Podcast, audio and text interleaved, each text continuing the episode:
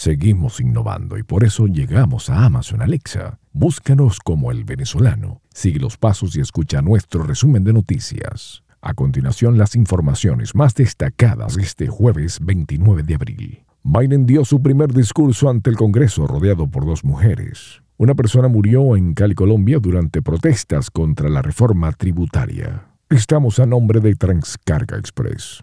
Venezuela registra la tasa de desempleo más alta del mundo según la FMI. Este 30 de abril será el acto de beatificación de José Gregorio Hernández. Profesionales integrales, la solución para tu TPS.